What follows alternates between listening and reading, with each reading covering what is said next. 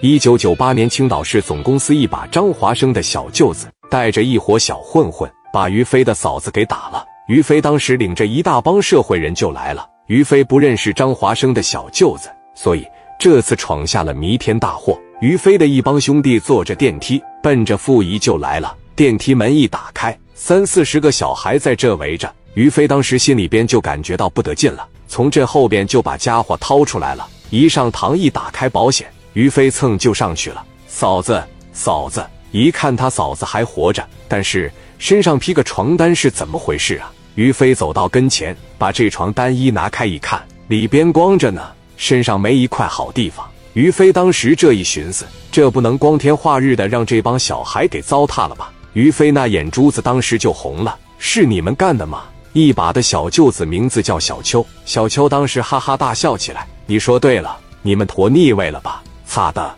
是不是你给我姐揍了？哦，我明白了，你是那大老娘们的亲弟弟吧？没错，你叫我秋哥就可以了。来吧，哥们报个号吧。行啊，我叫于飞。说完，十一连往手里边一拿，这可是在商场，光天化日之下，周围都是看热闹的人。于飞往手里一拿，一炉糖火。哥们，我听说你要跟我火拼是吧？火拼多没意思，跟我对命你敢吗？那有啥不敢的？来，哥们有家伙吗？没有的话，我给你一把五连的，你顶我脑袋上，我顶你脑袋上，我查仨数，咱俩一起开枪。你敢打你就活着，你不敢打我就打死你。小邱当时说：“来啊，把我家伙事给我。”两人在那当时就对上了。于飞当时就说了：“准备好了吗？我开始了。”一，这刚说一，小邱一看于飞跟他动真格的了，当时在这下堆挂了。他没有参与过真正的火拼，甚至都没有见过真正的火拼。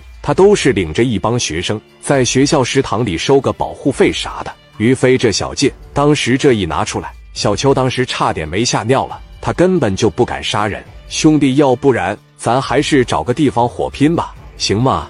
咱打一场，咋地？不敢对命了。完了，你死去吧！刚一说完这话，于飞直接朝着大腿框就一枪。于飞可不管那个，一下直接崩小邱胯骨上了。哎呀，小邱当时就站不起来了，在地上开始往外爬。刚爬几米远，于飞手里拿着十一帘子，一炉糖火，你爬，我看你能爬哪去？我看今天你能不能跑了。小邱的三十多号兄弟吓得没一个敢动的。小邱说：“不要杀我，不要杀我！”晚了，糟蹋心思啥了？于飞直接一枪就削后背上了。你不要跟我对命吗？你不要跟我火拼吗？于飞来到跟前，光又补了一枪，直接又打后背上了。在场所有人基本上全都闭眼睛了。卖床单被罩的那哥们当时说了：“飞哥，飞哥，差不多行了。这哥们已经爬不动了，别给打死了。”小邱现在就已经体会到死亡的感觉了。于飞已经红眼了。我大哥张峰不在了，你就这么欺负他的家人，跟我叫号，要跟我火拼？于飞右脚往大脖上趴着一踩，就你们两下子还跟我火拼，还跟我对命？你们他太多了，你们一个个都他们记着。